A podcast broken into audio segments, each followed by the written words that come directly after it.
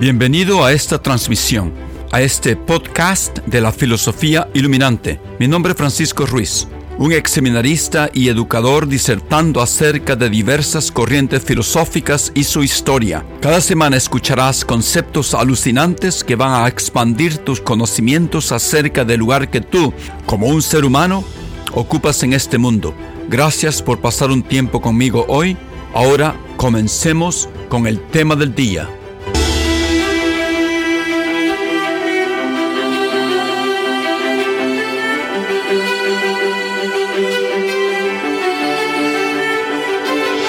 Buenos días, eh, buenas tardes, buenas noches. Estoy haciendo estos, estos videos durante la pandemia para aquellos que les gustaría aprender un poco más de filosofía y para aquellas personas que no pueden salir de sus casas y necesitan un poco de diversión y tal vez eh, tratar de hacer algunas cosas dentro de la casa, como aprender más de filosofía que no habían tratado de hacer antes. Este es eh, Francisco Ruiz hablándoles desde Boston, Massachusetts. Empecé a hacer estos videos con Spinoza, después eh, regresé a los estoicos y estamos con el último estoico romano llamado Séneca. El primer video, primera parte de Séneca, del filósofo Séneca, yo desarrollé una, una pequeña historia del imperio romano en el tiempo de Séneca. Este va a ser un segundo video del contexto histórico en el, cual Séneca funcionaba, en el cual se desenvolvía. En los próximos videos entraremos a desarrollar sus pensamientos discutiendo sus más leídos ensayos, entre los cuales están, primero, de, de brevitate vitae, sobre la brevedad de la vida, segundo, de ira, no sobre la ira, y tercero, de clemencia sobre la clemencia. Y, mucho más importante, las 124 cartas llamadas epístolas morales que él escribió a Lucilio. Yo creo que estas cartas son las más conocidas.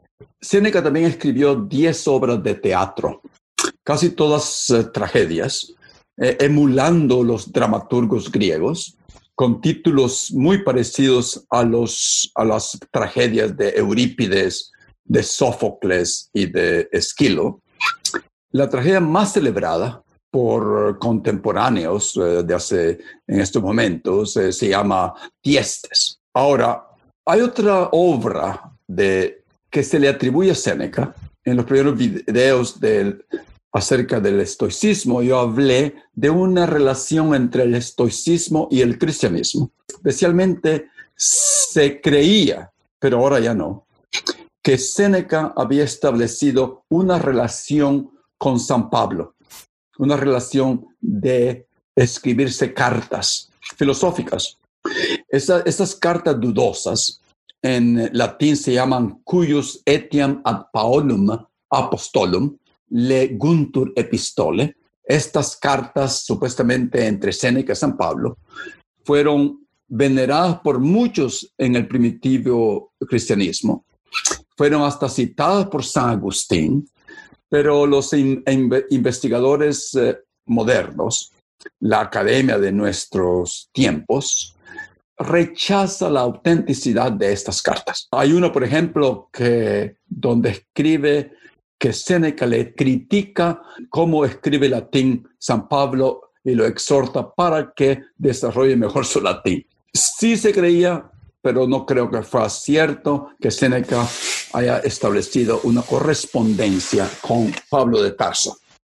Ahora, regresando a Séneca. Séneca crece en Roma y llega el momento de embarcarse en una carrera senatorial, llega a ser senado, llega a ser un cuestor, llega a ser un prefectus eh, que le daba el derecho para sentarse en el Senado romano.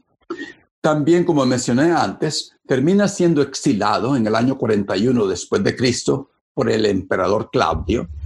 La, la dinastía de emperadores Julio Claudia, la dinastía que tuvo los primeros cinco emperadores del imperio, los cuales eran Octaviano, César Augusto, el segundo fue Tiberio, el tercero fue Calígula, el cuarto fue Claudio y por último Nerón. Séneca vivió debajo del mando de Tiberio, de Calígula, de Claudio y de Nerón.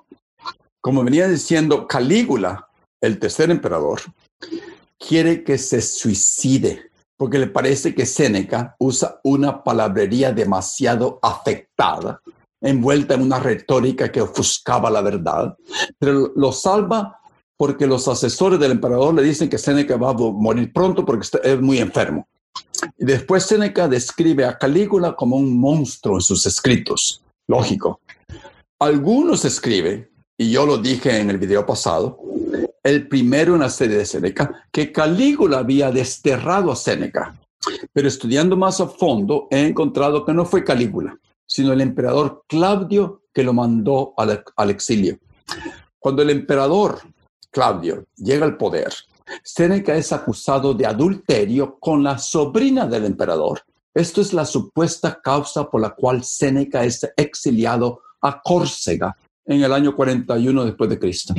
Ahí vivió ocho años y lo dedicó a escribir algunas de sus obras. No muchos de la gente desterrada escribe sus mejores obras. Agripina, la tercera y última esposa de Claudio, y también su sobrina, no, así eran las costumbres de los emperadores romanos, se casaban con sus sobrinas, con sus primos, con sus hermanas, qué sé yo. Y la madre de Nerón, Agripina, la madre de Nerón, mandó a llamar a Séneca para que regresara a Roma a vivir. Las malas lenguas, bueno, no, el historiador, un historiador llamado Tácito, escribió que Agripina asesinó a su esposo Claudio para que Nerón llegara a ser emperador. Supuestamente Agripina ayuda para que Séneca sea un pretor, o sea, un magistrado de, Roma. Toda esa trama de los emperadores de Roma, bien fascinante. Su, papá, eh, Séneca el Viejo, era un distinguido orador y escribió tratados de retórica y, y enseñaba retórica en Roma. Este Séneca Viejo venía de una familia auténticamente romana, aunque Séneca Hijo nació en España. Y esta es la parte interesante para mí. En la región llamada Beática, ahora es Andalucía. Su madre también era romana de una familia pudiente la hermanastra de esta estaba casada con un prefecto de Egipto. Y parece que Seneca pasó como 10 años en Egipto con esta tía, con esta hermanastra de su mamá, recuperándose de supuestamente tuberculosis, pero se dice que fue, era asma, una asma bastante fuerte que padeció toda su vida, fue asmático. Regresó de Egipto con su tía hacia Roma, la misma tía que se lo había traído en sus brazos desde Córdoba como cuenta Séneca en una de sus cartas, para Roma cuando era un niñito. En el camino de Egipto hacia Roma, el barco naufragó y el esposo de la, de de su mamá, el prefecto de Egipto, se ahogó. Algunos escritos dicen que fue esta misma tía la que lo ayudó a que llegara a ser cuestor, que es un magistrado menor que el de, la pretura. O sea, Séneca fue cuestor, y después subió a pretor. Los dos son magistrados, pero de diferente nivel. Después llega a ser un cónsul suplente. Entonces, Séneca fue subiendo los escalones del poder del imperio romano, siendo filósofo. Algunos piensan que Séneca era uno que se aprovechaba de, de, ser filósofo. Era, diríamos en este momento, un arribista que escalaba poco a poco a través de la burocracia hasta llegar a los niveles más altos. Con respecto a su padre, que era un famoso en su propio tiempo como un gran orador, no sé, Séneca el Viejo, tuvo una gran influencia en la formación de su hijo Séneca, que es nuestro filósofo, con respecto a una dura disciplina que había que seguir para llegar a ser un buen orador. En este tiempo, hay, que decirlo que todos los muchachos de alta clase romana recibían esa misma educación en oratoria, puesto que se esperaba que esas destrezas serían muy útiles en los discursos que podrían dar en el Senado, en las Cortes y también oratoria era un tipo de, de entretenimiento para los romanos pudientes. En este momento, hace recientemente, esta costumbre de oratoria se seguía impartiendo en los seminarios alrededor del mundo, seminarios católicos. Ahora, los jóvenes practicaban discursos en aquel tiempo, los romanos, de unos crímenes hipotéticos que los jóvenes tenían que defender como un ejercicio académico, que los hacía practicar bastante oratoria. Séneca pasó por ese entrenamiento. Como lo dije la vez pasada, Séneca nació con, no se sabe exactamente, pero tal nació un año o dos años antes de Cristo y llegó a Roma tal vez dos años después de Cristo, cuando tenía tres, cuatro, cinco años. Nació en Córdoba. Esta es la parte interesante.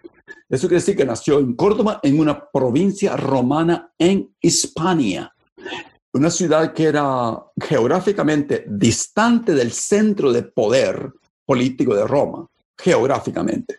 Pero vamos a ver que tal vez políticamente no, estaba, no era tan distante.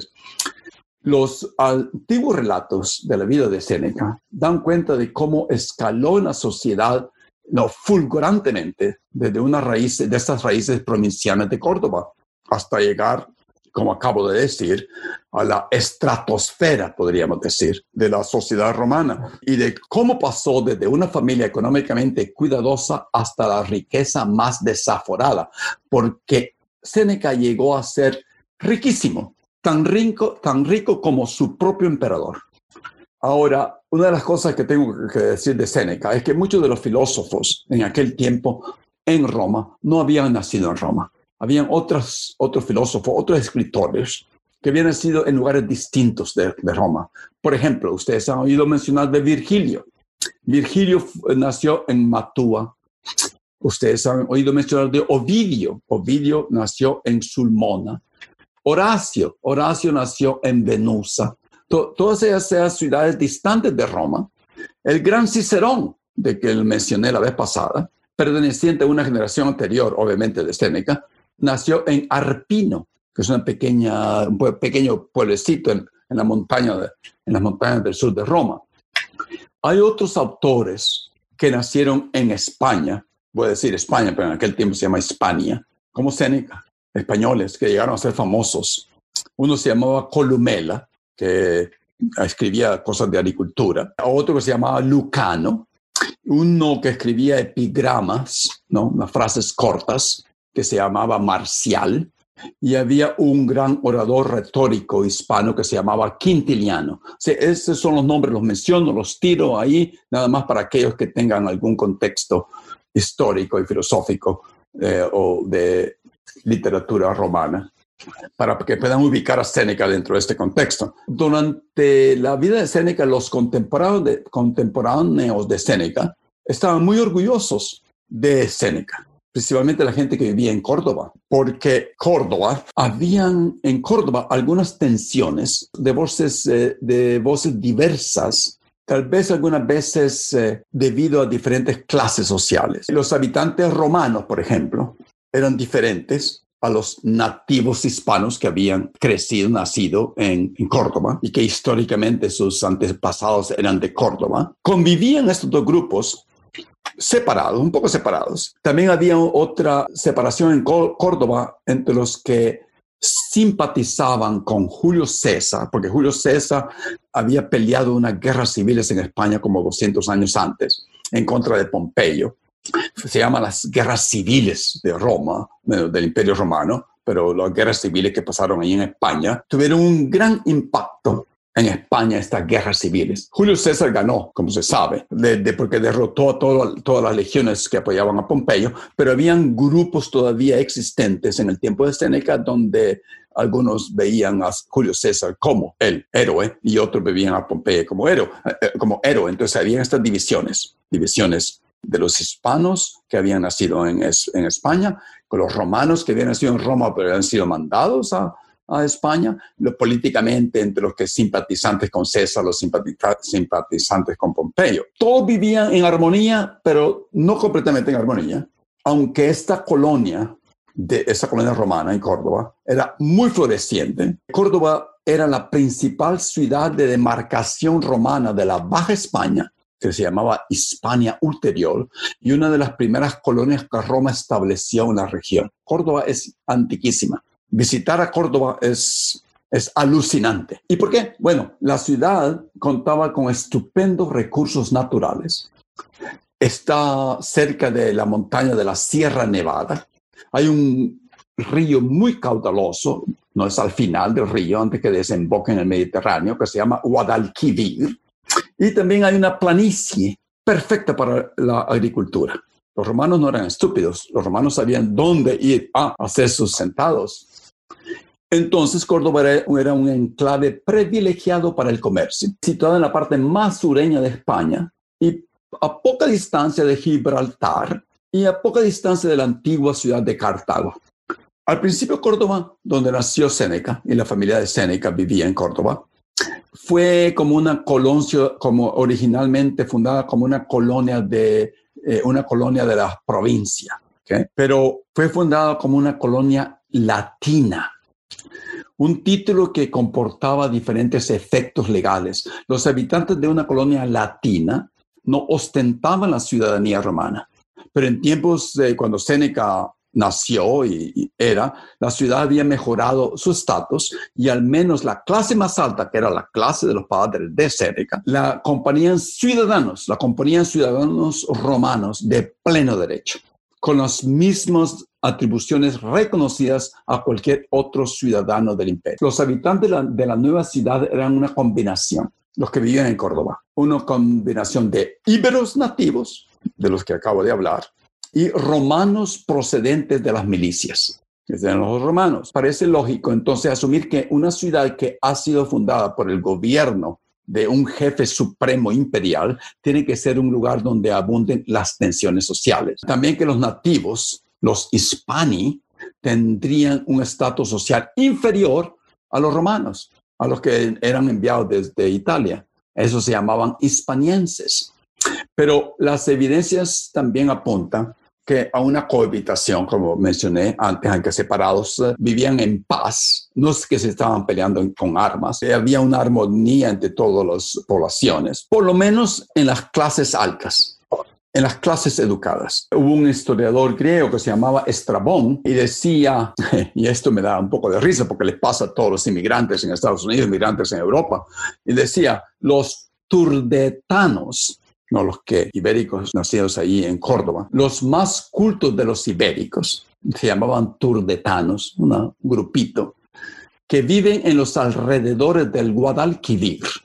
Han adoptado el estilo de vida romano hasta un punto de que han olvidado su propio idioma. En su mayoría se han convertido, convertido en latinos y han acogido a los colonizadores romanos, de modo que no pasará mucho tiempo hasta que todos ellos sean romanos. En otras palabras, la asimilación, la adopción con esta cultura romana era bastante alta en Córdoba, principalmente con los más cultos ibéricos, con la que es donde nace, de donde sale Séneca. Ahora, hablando de España en aquel tiempo, ¿por, ¿por qué? Los romanos, el imperio romano le encantaba España. Primero, de un territorio indócil al principio, insumiso, dice unos historiadores. La Galia fue conquistada por Julio César en tan solo 10 años, pero llevó casi dos siglos para que España se sometiera al yugo romano. Eso es un, bonito dato para entender la historia de España. La mayoría de los años que, van del, año 200 hasta el año 16 antes de, Cristo, España fue una zona de guerra, de las guerras civiles. Pero, ¿por qué? Después, los romanos les encantó quedarse ganando las guerras civiles porque era rico en recursos naturales. Hay otro historiador que se llama Plinio y él escribió acerca de España que él decía, en ningún otro lugar está tan presente lo que hace falta para vivir. En España decía, hay cereales, hay vino, hay aceite, hay lana, hay lino y hay bueyes. ¿Qué más quieren los romanos? Y después eh, Plinio compara España con la Galia y señala que aunque las dos áreas son provincias y sean parecidamente dotadas para producir aceite y vino, España sobrepasa a la Galia, dice Plinio, tanto en la producción de artículos de lujo, como los tintes para la ropa, como en la dureza de sus gentes. Así que España es, era árida y es en este momento árida en algunas áreas, en algunas partes. Aunque aquellas más eh, cercanas a la costa, España excede a la Galia y es casi tan buena como la propia Italia. Dice Plinio, ¿en qué cosa es tan buena? en cuerdas, ¿no? En pitas, en cordeles, en mica, una piedra, en moscovita, en el encanto de sus pigmentos y tintes, en la diligencia de sus obreros, en la buena instrucción de sus esclavos, en la firmeza de los cuerpos de las personas y en la firmeza de sus corazones. Eso es Plinio. Entonces, Plinio, el historiador Plinio ve claramente a España como un rico manantial de materiales y capitales humanos susceptibles de ser remitidos a Roma. Esos grandes recursos españoles, como que acaba de mencionar Plinio, incluía una, la planta usada para elaborar cuerdas y alfombras, la mica, que es una piedra transparente empleada en la fabricación de ventanas, ¿no? Eh, que, que dejan atravesar la luz, los grandes pudientes de Roma podían tener ventanas de vidrio, un elemento de distinción en mejores casas, pintura muy colorida para adornar los muros y estatuas de los potentados, y trabajadores y esclavos con cuerpos robustos y muy aprovechables y mentes dóciles capaces de extraer y manufacturar productos. Eso es lo que Plinio escribe. Entonces, España era un componente esencial de riqueza visible para la élite romana. Pero quienes vivían en España también podían gozar de los bienes naturales que ofrecía el país de un modo más directo a través de la labranza y la viticultura. Entonces, es muy probable que la gente de Córdoba se sintieran muy, muy orgullosos del éxito de Séneca. Séneca irse para Roma, llegar a ser un cónsul de Roma y de llegar a ser un pretor y un cuestor, definitivamente. Cualquiera se podría sentir muy orgulloso de Séneca. Ahora, Seneca se preparó mucho en la declamación y algunas veces algunos escriben que Seneca escribe demasiado prolíficamente, pero que no dice nada. Y es cierto, Seneca, veremos, escribe mucho, porque él sabía que iba a ser publicado. Él sabía que era, estaba siendo leído contemporáneamente. Y pero eso le ayudó a ver a Seneca diferentes puntos de vista, viniendo de diferentes flancos y podía insertar diferentes voces en su prosa. Y una cosa, él decidió escribir en latín. Casi todos los filósofos que vivían en Roma escribían en griego. Y seguían escribiendo griego, como vimos que eh, Marco Aurelio, el emperador, escribió en griego, Epictetus escribió en, griego. Séneca decidió escribir en latín porque veía la lengua de latín que se podía manipular para que fuera declamada con bastante flores, con bastante hipérboles, con bastantes metáforas, y le veía mucho potencial al latín y a la lengua latina, y que él vio que si escribía en latín y hablaba en latín perfectamente, le iba a ayudar mucho más para ser una estrella en la ciudad de Roma. Eso es lo que se, escribe acerca de, de Séneca. Ahora, en los tiempos de Séneca, otra cosa que hay que mencionar, la filosofía era ya un campo de estudio que gozaba de una buena reputación, hasta el punto de considerarse una profesión. Así que la profesión de ser filósofo era una profesión muy respetada, muy admirada. Entonces, una carrera de filosofía como Seneca, Seneca adoptó era por entonces una alternativa viable a la carrera política, porque todos los políticos conocían a los filósofos. Ahora, Seneca murió de un modo extremadamente dramático. Supuestamente tenía tal vez 70 años, murió mucho. Murió al año 65 después de Cristo. Lo obligaron a que, a que se suicidara. ¿Por qué? Porque fue acusado de estar implicado en una conspiración para asesinar al emperador Nerón, a su, ¿no? Él fue asesor de Nerón, a su estudiante pero después Nerón se convirtió en se volvió en contra de él. Tácito, el historiador Tácito, ofrece una descripción bien vívida de la escena del suicidio de Séneca. Entonces Tácito cuenta que murió rodeado de sus amigos en compañía de su mujer. Algunos creen que su mujer también se quería suicidar junto a él y algunas pinturas en los museos de, de Europa muestran a su mujer tratando de suicidarse también. que era como nadaba en el Siena durante el invierno. Era bastante robusto, bastante fuerte. Hacía ejercicios físicos. Así que duró mucho tiempo para suicidarse, supuestamente. Eh, seguía una dieta frugal, vegetariana, base de pan y fruta, a pesar que tenía asma y bronquitis permanentemente. Entonces, cortarse las venas como se, supuestamente tenía que hacer, eso, no funcionó. Y la dosis, la dosis de cicuta que le da, le dieron, tampoco funcionó. Históricamente se cuenta que Séneca murió después que se metió en una bañadera caliente y se asfixió con el vapor del el agua dentro de la bañadera, dentro de la tina. Bueno, este es el contexto que yo quería explicar de Séneca. Tal vez en los próximos videos voy a comenzar con la brevedad de la vida, su, eh, su ensayo acerca de la brevedad de la vida, sobre la brevedad de la vida, pero va a estar también al mismo tiempo citando puntos de la vida de Séneca y en estos tiempos algunos puntos del Imperio Romano y algunos puntos históricos para que tenga más sentido su filosofía. Entonces nos vemos la próxima vez. Espero que les haya gustado este contexto histórico de Séneca. Y vamos a empezar el próximo video sobre, sobre la brevedad de la vida sobre su ensayo acerca de la brevedad de la vida. Buenas noches, buenas tardes y hasta pronto. Gracias por haber escuchado mi grabación que produzco para contribuir al desarrollo humano de mis oyentes. Si te ha gustado, compártela con tus amigos y familia. Sugerencias de cómo mejorarla son bienvenidas. En los próximos episodios continuaremos discutiendo grandes ideas filosóficas que nos hacen reexaminar nuestras vidas y nuestro rol en este mundo. Hasta la próxima y que tengas un buen día.